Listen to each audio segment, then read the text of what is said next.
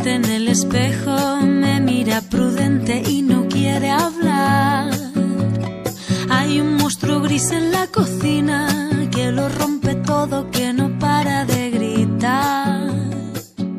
Nos encontramos aquí con algunos alumnos de tercero de PEMAR y estamos porque vamos a celebrar un pequeño trabajo que hemos hecho sobre el 25 de noviembre, Día Internacional de la Eliminación de la Violencia de Género. A ver, Lucía, cuéntanos. En 1960, tres hermanas llamadas Mirabal, las mariposas, fueron asesinadas en República Dominicana. Bien, años después, ¿qué pasó? 1981. En 1981, militantes y activistas protestan el 25 de noviembre en contra de la violencia de género. Bien, y luego años después, en el 2000, ¿qué pasó? Pues en el año 2000 la ONU proclama oficialmente el 25 de noviembre como el Día Internacional de Violencia de Género.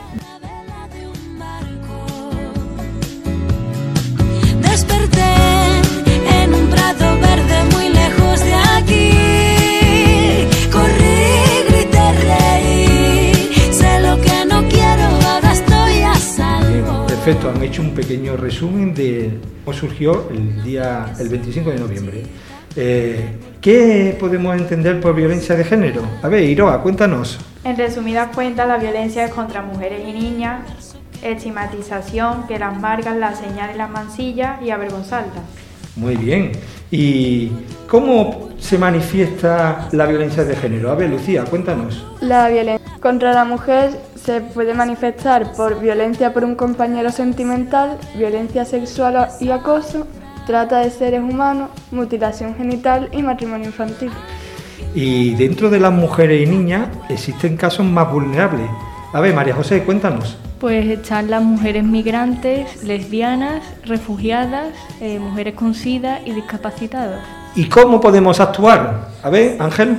Podemos actuar celebrando este día, identificándonos con el color naranja Y dando a luz y visibilidad e, inter- e invertir en mujeres y niñas. Muy bien, pues ya sabéis, con todas estas pautas, el 25 de noviembre celebramos el Día Internacional contra la Violencia de Género. Corrí, grité, reí. Sé lo que no quiero,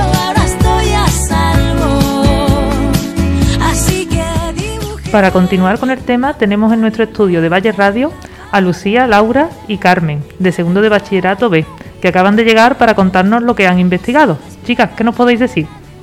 Eh, pues bien, nos hemos dado cuenta que en el día a día hay algunos hechos machistas a los que estamos tan acostumbrados que no les damos realmente la importancia que merecen. Sí, claro, lo típico que se dice, ¿no? De yo no soy machista, pero Eh, me río de chistes sexistas, Ni cocino ni limpio. Ellas van provocando. pero ellas sí son feminazis. Pero si no eres madre, has fracasado como mujer. Pero tampoco soy feminista. Pero es que a mí no me gustan si están sin depilar, o a mí las mujeres sin depilar o sin maquillar no me resultan femeninas. O si conduce mal es porque es mujer. Ellas no entienden lo que es un piropo. O, pero es que no estoy seguro eh, con una mujer que, que sea policía.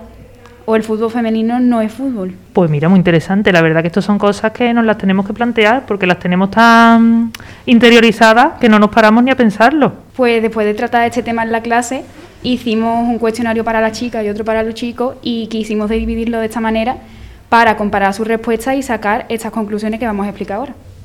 El 100% de los encuestados, independientemente de si eran chicos o chicas, respondieron que conocen a alguien que ha sufrido acoso callejero. Y todos prácticamente dijeron que esta persona que había sufrido el acoso eran chicas. Luego em, preguntamos si, si tenían miedo a caminar solos, solos o solas. Y mm, las chicas respondieron todas que sí tenían miedo y solo el 40% de los niños eh, tenía miedo a caminar solo por la calle. La principal causa que dan las chicas a tener este miedo es que abusen de ella, mientras que ninguno de los niños tiene miedo a que abusen de él cuando van caminando solo por la calle. Sin embargo, los chicos que sí tienen miedo a caminar solo eh, sienten este miedo por ser seguidos y que puedan atracarlos, etc. La segunda parte del cuestionario quisimos enfocarla más a el haber vivido una situación de acoso callejero siendo testigo y no víctima. Y la mayoría que lo habían presenciado actuaron de esta manera.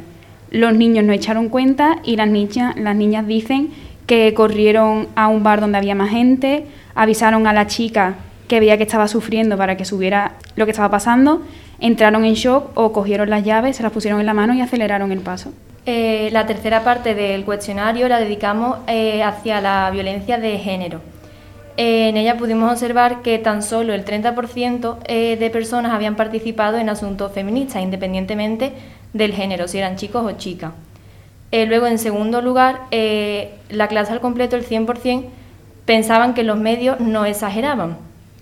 Pero esta pregunta la llevamos a la clase porque eh, vimos una noticia que decían que el 20% de los jóvenes españoles no creían en la existencia de violencia de género, pero en nuestra clase pudimos comprobar que el 100% pensaba que estos medios de comunicación no exageraban.